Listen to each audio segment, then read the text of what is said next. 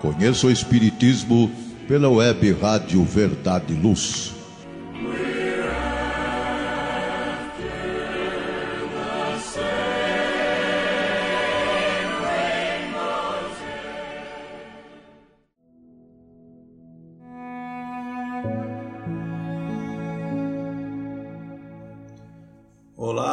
Amigos. Está começando mais um programa da série Conheça o Espiritismo.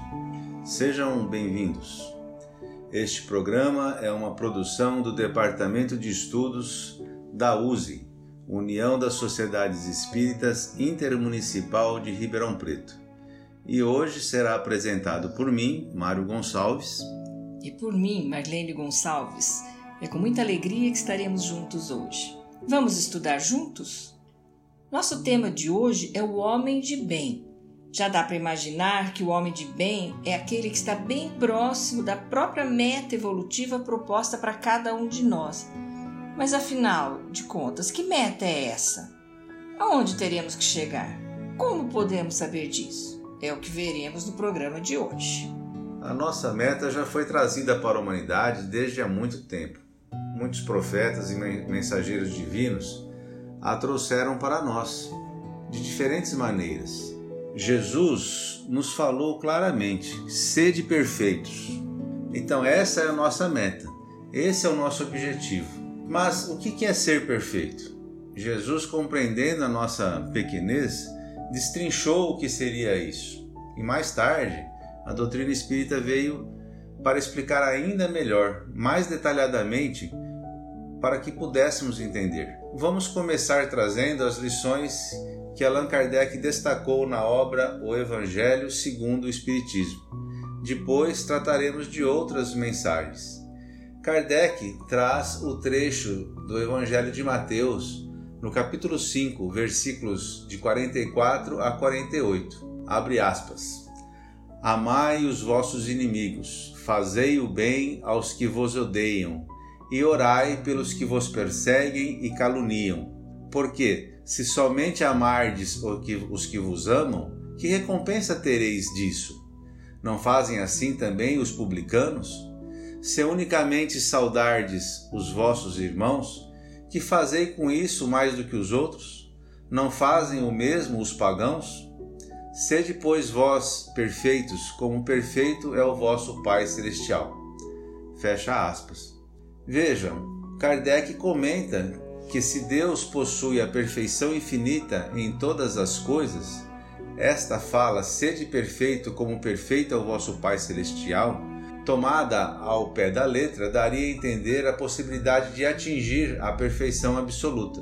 Se ao homem fosse dado ser tão perfeito quanto Deus, o Criador, ele se tornaria igual a ele, o que é inadmissível. Os homens a quem Jesus falava não compreenderiam esta nuance. Por isso que ele se limitou a apresentar um modelo e dizer que se esforçassem para o alcançar. Aquelas palavras, portanto, devem ser entendidas no sentido da perfeição relativa, a de que a humanidade é suscetível e que mais a aproxima da divindade. Em que consiste essa perfeição? Jesus disse: em amarmos os nossos inimigos e fazermos o bem aos que nos odeiam, em orarmos pelos que nos perseguem. Ele mostra desse modo que a essência da perfeição é a caridade, no seu mais amplo sentido, porque implica a prática de todas as outras virtudes. Então, de fato, se a gente observar os resultados de todos os vícios, mesmo dos mais simples defeitos, vamos reconhecer que todos têm o seu princípio no egoísmo e no orgulho, que são justamente a negação da caridade. E isso porque tudo que exacerba, tudo que aumenta o sentimento da personalidade destrói ou pelo menos enfraquece os elementos da verdadeira caridade, que são a benevolência, ou seja, boa vontade para com todos, a indulgência, a disposição de perdoar, a abnegação, desprendimento e altruísmo, e o devotamento, que é a dedicação. O amor do próximo, levado até o amor aos inimigos, é uma consequência da verdadeira caridade, porque mostra renúncia, perdão, despreendimento, tudo aquilo que já foi dito. E esse amor é sempre indício de maior ou menor superioridade moral. O grau da perfeição está na razão direta da sua extensão, ou seja, quanto maior o amor, mais próximo da perfeição. Foi por isso que Jesus, depois de haver dado a seus discípulos as regras da caridade, o que tem de mais sublime, disse: Sede perfeitos, como perfeito é o vosso Pai celestial. Kardec também traz essa questão de forma semelhante no Livro dos Espíritos, quando ele faz a pergunta número 918. Por que sinais se pode reconhecer num homem o progresso real de seu espírito? E aí então os espíritos responderam: O espírito prova sua elevação quando todos os atos da sua vida corpórea representam a prática da lei de Deus e quando compreende antecipadamente a vida espiritual. Já vimos que essa lei de Deus é amar os nossos inimigos, fazer o bem ao que nos odeiam, em orar pelo que nos perseguem. Essa é a verdadeira caridade, não aquela ideia apenas de dar algo material. Isso tem que vir no pacote todo que implica sentimentos e renúncia, o verdadeiro amor. Então já estamos entendendo essa meta, esse objetivo maior de todos nós, espíritos imortais. Essa meta é a perfeição Claro que dentro da nossa característica humana. E isso tem a ver com caridade, ou seja, benevolência, indulgência, abnegação e devotamento, que o Mário já explicou. Para isso, o combate ao orgulho e egoísmo é peça-chave nessa nossa caminhada, pois não é possível sermos caridosos verdadeiramente enquanto deixarmos o orgulho e o egoísmo tomarem conta de nós. Não parece tão difícil de entender, mas é muito difícil de praticar, não é? Por isso, Jesus falou essa mesma coisa de diferentes modos. Vamos ver no próximo bloco outras passagens de Jesus trazidas no Evangelho segundo o Espiritismo, com outras dicas sobre como atingir essa perfeição. E mais para frente veremos ainda por que isso é importante. Fique conosco.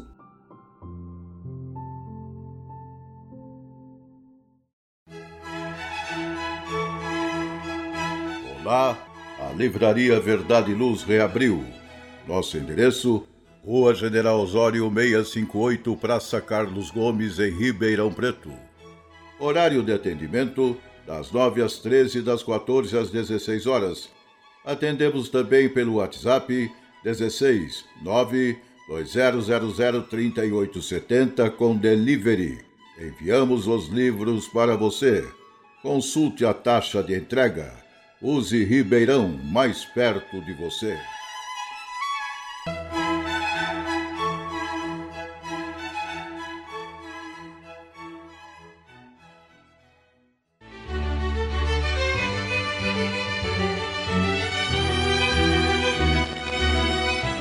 Você já foi a um centro espírita? O centro espírita é uma escola onde podemos aprender e ensinar, espalhar o bem e exercitar a solidariedade. Existe sempre um centro espírita perto de você, com horário e dia de sua conveniência. Faça parte de um centro espírita. Aprenda a dividir, a estudar junto, a trocar sorrisos e experiências. No centro espírita, você encontra amigos e faz mais amigos. Respeita as diferenças e aprimora os seus conhecimentos. Frequente um centro espírita.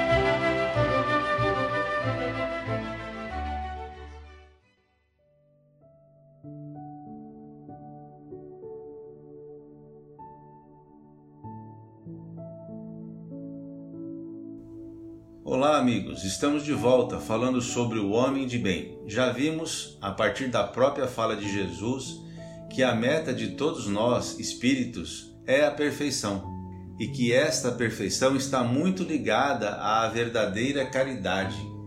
Mas Jesus falou sobre isso de outras maneiras também para nos ensinar efetivamente a lei de Deus. No Evangelho de Lucas, no capítulo 10, versículos 25 a 37, encontramos a seguinte passagem: Então, levantando-se, disse-lhe um doutor da lei para o tentar: Mestre, que é preciso fazer para possuir a vida eterna? E Jesus respondeu: O que é que está escrito na lei? O que, que você lê na lei? E ele respondeu: Amarás o Senhor teu Deus de todo o coração e de toda a tua alma, com todas as tuas forças e de todo o teu espírito, e a teu próximo como a ti mesmo. Então Jesus lhe disse: Respondeste muito bem, faze isso e viverás. Mas o homem, querendo parecer que era justo, disse a Jesus: Quem é meu próximo? E Jesus, então, para responder essa pergunta, narra a parábola do bom samaritano.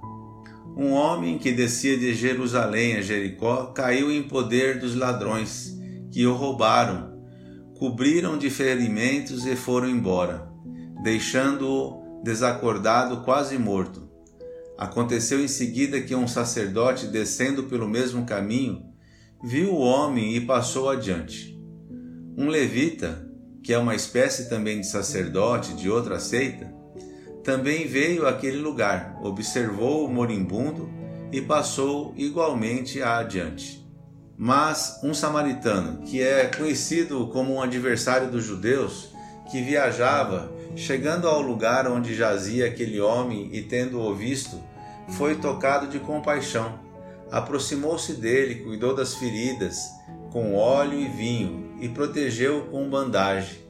Depois, pondo o homem no seu próprio cavalo, levou-o a uma hospedaria e cuidou dele. No dia seguinte, deu ao hospedeiro um, di um dinheiro, dizendo: Trata muito bem deste homem, e tudo que gastares a mais eu te pagarei quando regressar. E aí Jesus perguntou: Qual desses três parece ter sido o próximo daquele que caíra em poder dos ladrões? O doutor respondeu: Aquele que usou de misericórdia para com ele. Então vai, diz Jesus, e faze o mesmo. Fica claro aqui, e Kardec destaca isso no Evangelho quando traz essa passagem, que toda a moral de Jesus se resume na caridade e na humildade, isso é, nas duas virtudes contrárias ao egoísmo e ao orgulho. Em todos os seus ensinos, ele aponta essas duas virtudes como as que conduzem à eterna felicidade. Bem-aventurados, ele disse, os pobres de espírito, isso é, os humildes, porque deles é o reino dos céus. Bem-aventurados os que têm puro coração, bem-aventurados os que são brandos e pacíficos, bem-aventurados os que são misericordiosos. Amai o vosso próximo como a vós mesmos, fazei aos outros o que quereris que vos fizessem. Amai os vossos inimigos, perdoai as ofensas, se quiserem ser perdoados. Praticai o bem sem ostentação, julgai-vos a vós mesmos antes de julgardes os outros. Então, humildade e caridade está presente em todas essas falas. Eis o que não cessa de recomendar e que dá ele próprio o exemplo. Orgulho e egoísmo, eis o que não se cansa de combater. E não se limita a recomendar a caridade. Ele põe claramente, em termos explícitos, como condição absoluta da felicidade futura. Então, não se considera a caridade apenas como uma das condições para se atingir a perfeição, mas como a verdadeira condição. Se tivessem outras condições, Jesus teria dito. Mas é, ele coloca essa caridade em primeiro lugar. É que ela implicitamente abrange todas as outras: humildade, brandura, benevolência, indulgência, justiça. Quer dizer, não dá para falar em caridade sem pensar em tudo isso né? E porque também a caridade é a negação absoluta de orgulho e egoísmo. Quem tem orgulho, quem se mostra orgulhoso, como vai fazer caridade? Né? Ela não vai ser a verdadeira caridade. Então, caridade e humildade são mostra e aponta que é o caminho para se atingir a perfeição, ou então a salvação, como aparece em algumas passagens, né? Esse é o caminho, caridade e humildade. Em contrapartida, Contrariamente a isso, egoísmo e orgulho são o caminho da perdição, ou seja, o atraso à perfeição. Kardec aponta ainda que esse princípio se acha formulado precisamente nos seguintes termos: Amarás a Deus de toda a tua alma e a teu próximo como a ti mesmo. Toda a lei e os profetas se acham contidos nesses dois mandamentos. E para que não haja equívoco ou confusão sobre a interpretação do amor de Deus e do próximo, ele acrescenta: E aqui está o segundo mandamento, que é semelhante ao primeiro: Isso é, que não se pode verdadeiramente amar a Deus sem amar o próximo, nem amar o próximo sem amar a Deus. Logo, tudo que se faça contra o próximo é o mesmo que fazê-lo contra Deus. Não podendo amar a Deus sem praticar a caridade para com o próximo, todos os deveres do homem se resumem nessa máxima: fora da caridade não há salvação. Trazendo isso então de forma tão clara, Kardec ainda destaca a importância de estarmos atentos a seguir a lição. Para isso, ele traz outra passagem de Jesus, a parábola do semeador, que está no Evangelho de Mateus, no capítulo 13, item 1 a 9. Naquele mesmo dia, tendo saído de casa, Jesus sentou-se à borda do mar e em torno dele reuniu-se grande multidão, pelo que então ele entrou numa barca, onde sentou-se, permanecendo na margem todo o povo. Disse então muitas coisas por parábolas, falando-lhes assim: Aquele que semeia saiu a semear, e semeando, uma parte da semente caiu ao longo do caminho, e os pássaros do céu vieram e a comeram. Outra parte caiu em lugares pedregosos, onde não havia muita terra.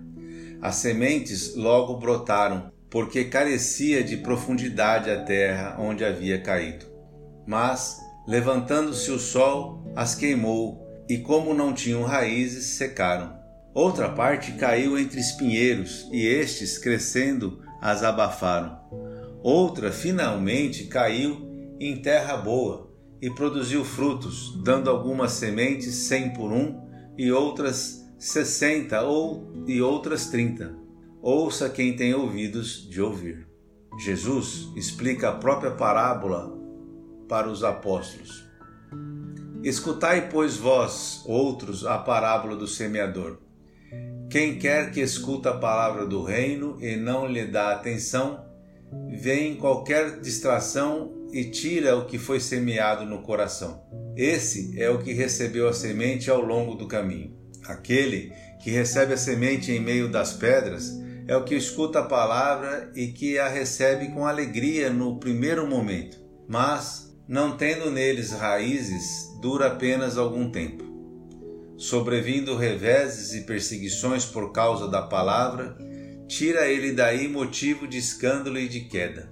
Aquele que recebe a semente entre espinheiros é o que ouve a palavra, mas em quem logo os cuidados deste século e a ilusão das riquezas abafam aquela palavra e a tornam infrutífera.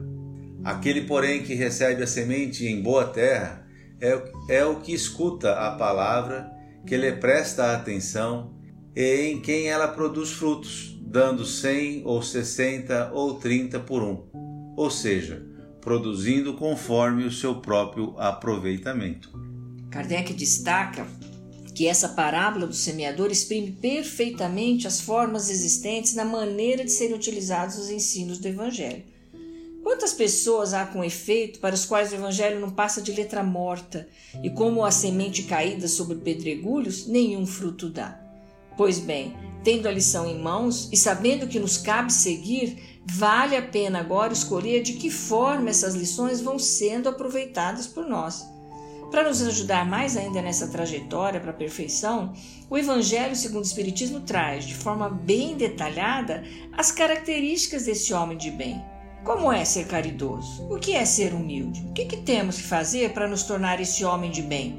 É o que veremos no próximo bloco. Fiquem conosco.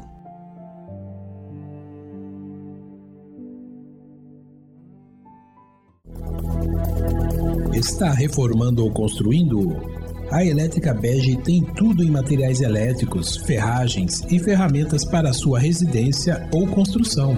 A Elétrica Bege tem lâmpadas de LED, fios e cabos flexíveis, torneiras, ventiladores e escadas em alumínio. A Elétrica Bege fica na rua João Guião, 1417, na Vila Virgínia. Telefone 3637-0202. Os preços mais imbatíveis de Ribeirão Preto você encontra na Elétrica Bege, Rua João Guião, 1417. Telefone 3637-0202. Amplie o bem que existe em você. Participe, faça e ensine a fazer o Evangelho no lar e no coração. Campanha permanente da USE, União das Sociedades Espíritas do Estado de São Paulo e do Conselho Federativo Nacional da FEB, Federação Espírita Brasileira. Paz no lar, paz na humanidade.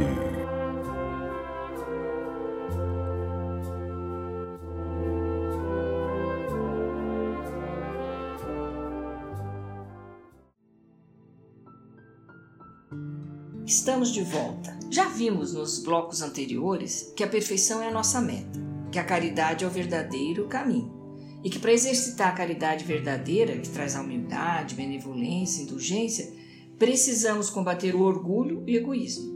Já recebemos essa lição de Jesus, reafirmada pela doutrina espírita, e precisamos pensar agora que tipo de solo nós representamos: aquele que aproveita a lição ou aquele que a joga fora. Mas Kardec vai além e destrincha para nós o que, que caracteriza esse homem de bem. O que é ser caridoso verdadeiramente? Kardec explica. O verdadeiro homem de bem é o que cumpre a lei de justiça, de amor e de caridade na sua maior pureza. Se ele interroga a consciência sobre os seus próprios atos, a si mesmo perguntará se violou essa lei se não praticou o mal, se fez todo o bem que podia, se desprezou voluntariamente alguma ocasião de ser útil, se ninguém tem qualquer queixa dele. Enfim, se fez ao outro tudo o que desejaria que lhe fizessem. Deposita fé em Deus, na sua bondade, na sua justiça e na sua sabedoria. O homem de bem sabe que sem a sua permissão nada acontece e se lhe submete à vontade em todas as coisas. Tem fé no futuro, razão porque coloca os bens espirituais acima dos bens temporais. Sabe que todas as adversidades da vida, todas as dores, todas as decepções são provas ou expiações e as aceita sem murmurar.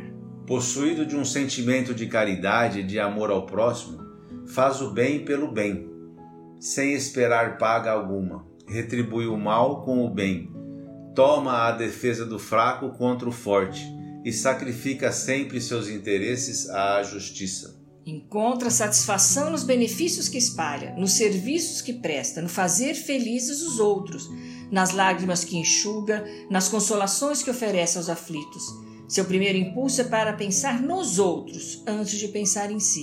É para cuidar dos interesses dos outros antes do seu próprio interesse. O egoísta, ao contrário, calcula os proventos e as perdas decorrentes de toda ação generosa. O homem de bem é bom, humano e benevolente para com todos, sem distinção de raças nem de crenças, porque em todos os homens vê irmãos seus. Respeita nos outros todas as convicções sinceras e não amaldiçoa os que pensam diferente dele. Em todas as circunstâncias, toma por guia a caridade, tendo como certo que aquele que prejudica o outro com palavras maldosas, que fere com seu orgulho e o seu desprezo a sensibilidade de alguém, que não recua à ideia de causar um sofrimento, uma contrariedade, ainda que ligeira, quando a pode evitar, falta ao dever de amar o próximo e, portanto, se afasta da lei de Deus. O homem de bem não alimenta ódio, nem rancor, nem desejo de vingança. A exemplo de Jesus, perdoa e esquece as ofensas e só dos benefícios se lembra, por saber que será perdoado conforme houver perdoado. Perdoa as fraquezas alheias porque sabe que também necessita de perdão e tem presente essa sentença do Cristo atire-lhe a primeira pedra aquele que se achar sem pecado. Não sente prazer em buscar os defeitos alheios, nem ainda em evidenciá-los. Se a isso se vê obrigado, procura sempre o bem que possa atenuar o mal. Estuda as suas próprias imperfeições e trabalha incessantemente em combatê-las. Emprega todos os esforços para poder dizer no dia seguinte que alguma coisa traz em si melhor do que na véspera. Não procura dar valor ao seu espírito nem a seus talentos à custa dos outros. Aproveita, ao contrário, todas as ocasiões para ressaltar o que seja proveitoso aos outros. Não se envaidece de sua riqueza, nem de suas vantagens pessoais, por saber que tudo o que lhe foi dado pode ser-lhe tirado. Usa, mas não abusa dos bens que lhe são concedidos. Sabe que é um depósito de que terá de prestar contas e que o mais prejudicial emprego que lhe pode dar é o de aplicá-lo à satisfação de suas paixões. Se a ordem social colocou sob seu mando outros homens, trata-os com bondade e benevolência, porque são seus iguais perante Deus. Usa da sua autoridade para lhes levantar o moral e não para os esmagar com seu orgulho. Evita tudo quanto lhes possa tornar mais penosa a posição subalterna em que se encontram. O subordinado, por sua vez, compreende os deveres da posição que ocupa e se empenha em cumpri-los conscienciosamente. Finalmente, o homem de bem respeita nos seus semelhantes todos os direitos que lhes são assegurados pelas leis da natureza, como quer que sejam respeitados os seus. Kardec conclui então que não ficam assim enumeradas todas as qualidades que distinguem o homem de bem, mas aquele que se esforçar por possuir essas características mencionadas já se acha no caminho que a todas as demais conduz. Muito bonito, não é? A lista do que compõe o homem de bem já está dada. Será que isso se aplica para nós, espíritas, da mesma maneira? Pois Kardec também descreveu em seguida os bons espíritas é o que veremos no próximo bloco. Faça o Evangelho no lar.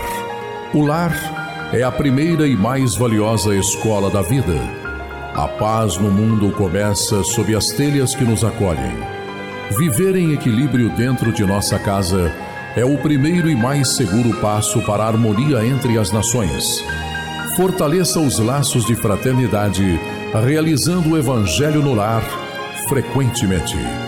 Escolha um dia e horário da semana mais adequados e estude as benesses que Jesus nos legou. Aperte ainda mais os laços de união e amor entre os familiares. Converse olhando nos olhos.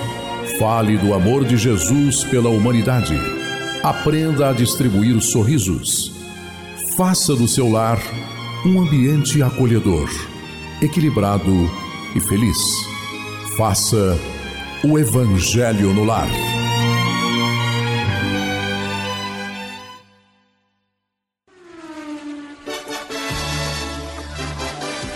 Injet Power Autopeças 15 anos no ramo de peças automotivas e especializada em injeção eletrônica e ignição, agora, para atender melhor seus clientes, completou seu pacote com peças de freio, suspensão e motor, carros nacionais e importados. Consulte nossos preços pelo site www.injetpower.com.br ou entre em contato com nossa loja física. Injet Power Autopeças. Rua Franco da Rocha, 634, Vila Virgínia. Fone WhatsApp 16 39190791.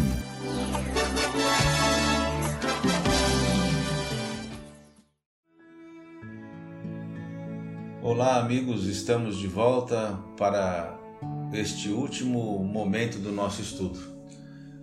Vimos nos blocos anteriores que a perfeição é a nossa meta, que a caridade verdadeira é o caminho, que para exercitar esta verdadeira caridade, que traz a humildade, a benevolência e indulgência, precisamos combater o orgulho e o egoísmo. Já recebemos esta lição e precisamos aproveitá-la, aplicá-la da melhor maneira para podermos atingir nossa meta, a perfeição. Vimos também detalhadamente o que caracteriza esse homem de bem, o que é ser caridoso verdadeiramente. Vamos agora entender como isso se aplica no dia a dia para nós espíritas e que estamos vivendo neste mundo agora. Kardec destaca que, bem compreendido, mas sobretudo bem sentido, o Espiritismo leva aos resultados acima expostos que caracterizam o verdadeiro espírita como cristão verdadeiro, pois um é o mesmo que o outro. O Espiritismo não cria nenhuma nova moral, apenas facilita aos homens a compreensão e a prática da moral do Cristo, possibilitando uma fé inabalável, sólida e esclarecida aos que duvidam ou vacilam. Muitos, entretanto, dos que acreditam na realidade das manifestações mediúnicas não compreendem suas consequências nem seu alcance moral, ou se compreendem, não as aplicam a si mesmos. A que atribuir isso? Há alguma falta de clareza da doutrina? Não, pois que ela não contém alegorias nem figuras que possam dar lugar a falsas interpretações. A clareza é da sua própria essência, e é de onde lhe vem toda a força, que a faz ir direto à inteligência.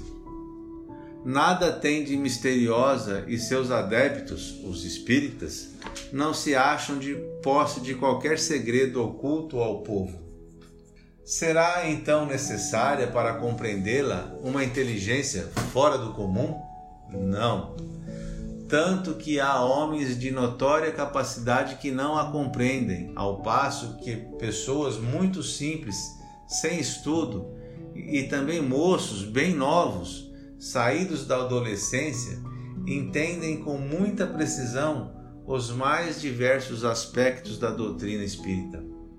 Isso porque há uma parte, por assim dizer, material da ciência que somente requer olhos que observam enquanto a parte essencial exige um certo grau de sensibilidade, a que se pode chamar maturidade do senso moral.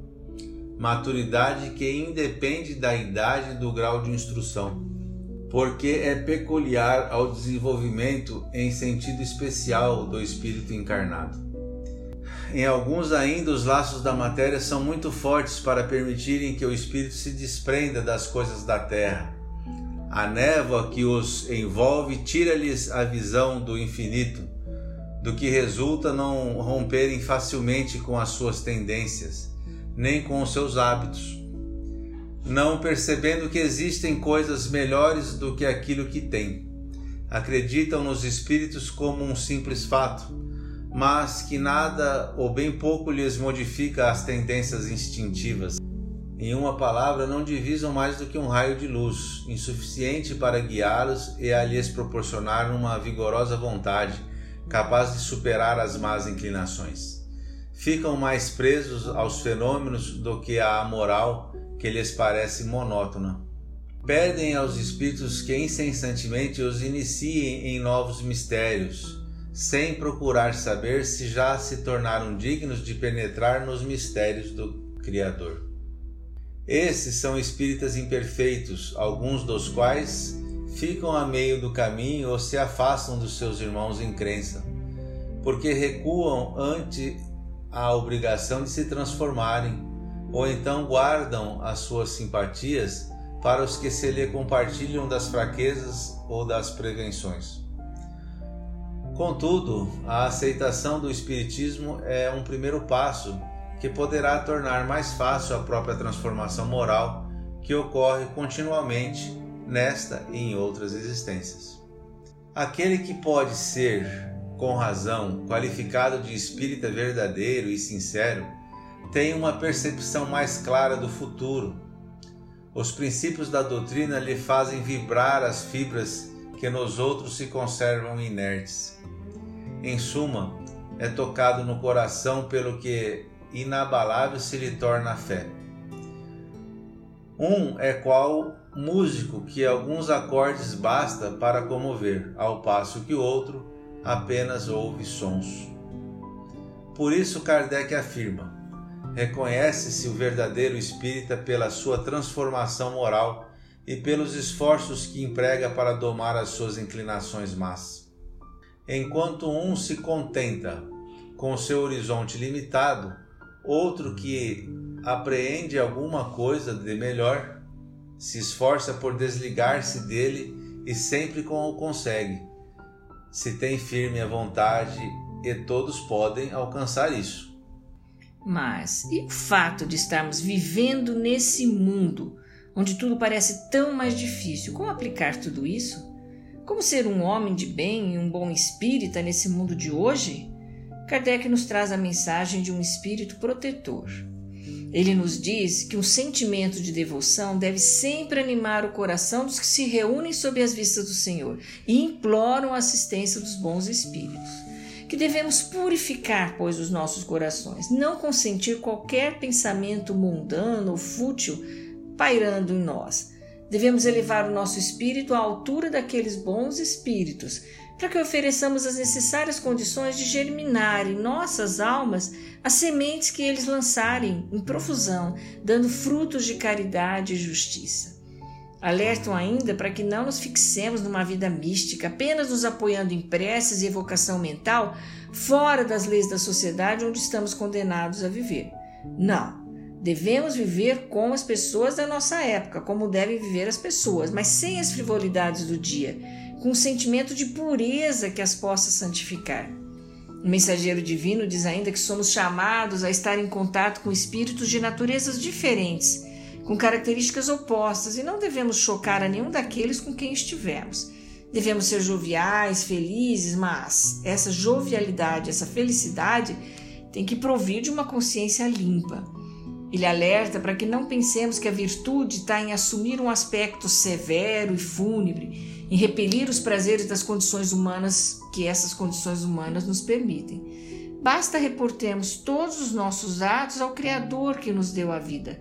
Basta que, quando começarmos ou acabarmos uma obra, elevemos o pensamento a esse Criador e lhe peçamos, num elevo da alma, ou a sua proteção para que a gente tenha êxito, ou a bênção quando a concluirmos.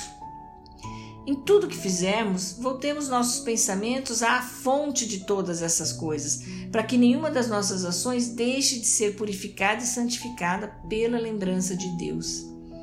A mensagem destaca ainda que a perfeição está toda, como disse Jesus, na prática da caridade absoluta. Os deveres da caridade alcançam todas as posições sociais, desde a menor até a maior. Nenhuma caridade teria a praticar o homem que vivesse isoladamente. Unicamente no contato com seus semelhantes, nas lutas mais difíceis, é que ele encontra oportunidade de praticar a caridade. Aquele, pois, que se isola, priva-se voluntariamente do mais poderoso meio de aperfeiçoar-se, que é estar com outros, não tendo de pensar senão em si, a sua vida é de um egoísta. Afirma ainda a mensagem que para vivermos em comunicação constante com os bons espíritos, para vivermos sob as vistas do Senhor, não é preciso que nos penitenciemos ou que nos castiguemos. Não, não. E ainda mais uma vez ele diz: Felizes serão, segundo as necessidades da humanidade, mas que jamais na vossa felicidade entre um pensamento ou um ato que possa ofender ou levar sombra ao semblante dos que vos amam e dirigem. Deus é amor, e aqueles que amam santamente, Ele os abençoa.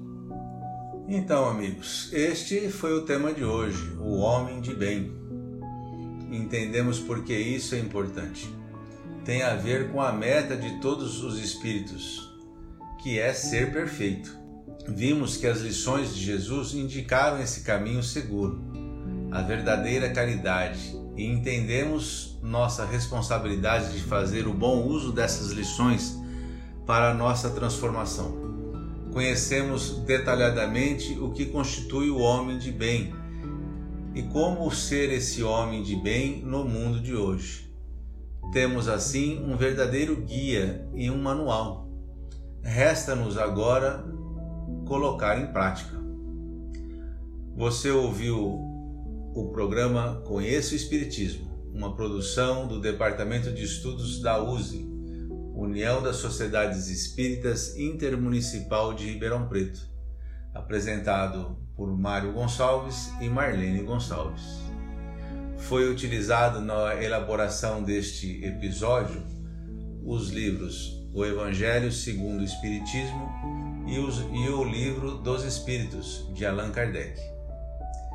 Lembramos que quem quiser ter acesso aos episódios anteriores deste programa Conheça o Espiritismo e também de todos os programas da Web Rádio Verdade e Luz, é possível ouvi-los nos mais variados aplicativos de podcast, bastando para isso procurar pela Web Rádio Verdade e Luz. Para conhecer toda a programação da rádio, basta ir ao site www.webradioverdadeluz.org.br. Agradecemos a sua audiência e até a próxima semana.